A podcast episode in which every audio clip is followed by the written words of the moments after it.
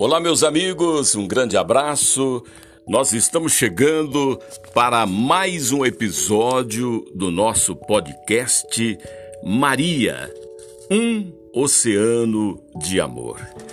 Das pesquisas que eu tenho feito, em textos, livros, pesquisando sobre Maria, eu encontrei um texto que eu quero transmitir para vocês hoje, um texto que está na revista de Nossa Senhora, é, que tem a autoria da irmã Maria da Luz Barbosa.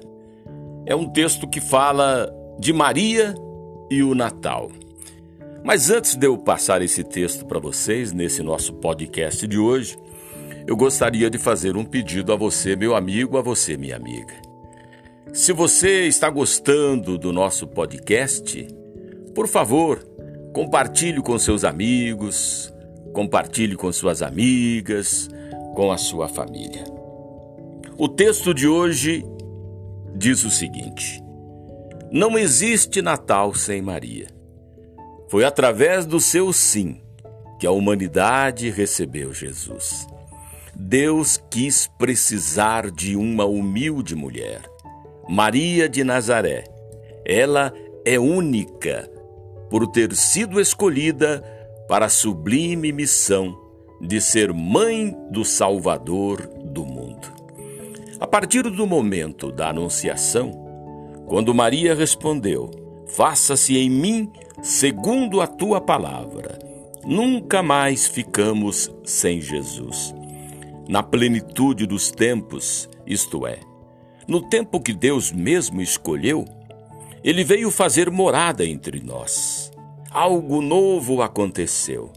Maria foi o canal da graça divina nesse momento da história da humanidade. Mas quando veio a plenitude dos tempos, Deus enviou seu filho, que nasceu de uma mulher e nasceu submetido a uma lei para que recebêssemos a sua adoção, como está em Gálatas 4, 4, 5. Em setembro, todo dia 8, nós temos a festa da Natividade da Virgem Maria. Lá em setembro, já podemos vislumbrar o clarão do Natal, quando, no hino da liturgia das horas, nós cantamos: Tua beleza fulgura, cingida apenas por véus, pois nos trouxeste tão pura o próprio Filho de Deus. Hoje é teu dia. Nasceste, vieste sem mancha à luz, com o teu Natal, tu nos, tu nos deste o do teu Filho Jesus. Meus amigos, os evangelistas Mateus e Lucas apresentam as narrativas do nascimento de Jesus cada um com suas características próprias. Eles se completam. Acredita-se que Lucas deve ter colhido dos lábios de Maria muito do que narra no início do seu evangelho. É claro que não podemos esquecer que Jesus é sempre o centro. Maria está lá como mãe. Maria adora, escuta, acolhe a todos aqueles que vêm até Jesus. Os anos vão passando e o Natal continua nos encantando. Na pobreza do presépio, aquela criança questiona os poderosos do mundo. O padre Rock Schneider, escrevendo sobre o mistério do Natal, diz o seguinte: A manjedoura de Belém foi o primeiro púlpito de Jesus. Quantas lições de sabedoria, de fé, de eternidade nas palhas daquele presépio, no despojamento de Jesus, no silêncio orante de José e Maria. Nós, por nossa vez, ficamos encantados também. Mas é importante saber que essa criança cresceu em estatura, em idade e em graça. Nós não devemos conservar a imagem de um Jesus sempre criança. Não. O Natal é hoje. A vida continua.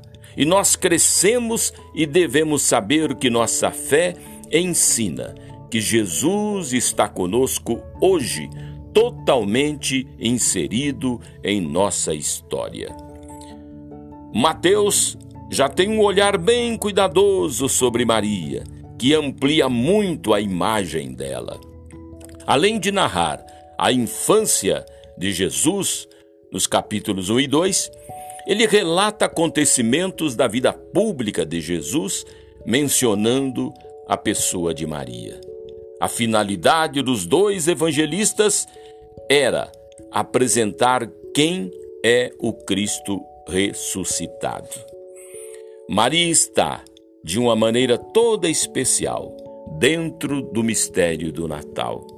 Quando digo mistério, eu me refiro à grandiosidade do amor de Deus. A que ponto chegou o amor do Criador pela criatura? Não a um mistério como algo que somos incapazes de compreender, mas como revelação do amor de Deus, que nos amou primeiro. Jesus, sendo Deus, o Deus invisível, assumiu nossa humanidade, com exceção do pecado. Elevou a dignidade da mulher, escolhendo Maria. Quis permanecer nove meses no seio materno, nascer, quis ter um pai adotivo na pessoa de José, quis ter uma família, foi criança. Quantas lições podemos aprender? Como a irmã Maria da Luz Barbosa escreve, encerrando o texto, vamos todos nós abrir neste Natal o nosso coração para Jesus e com certeza seremos envolvidos também pelo amor e pela ternura de Maria.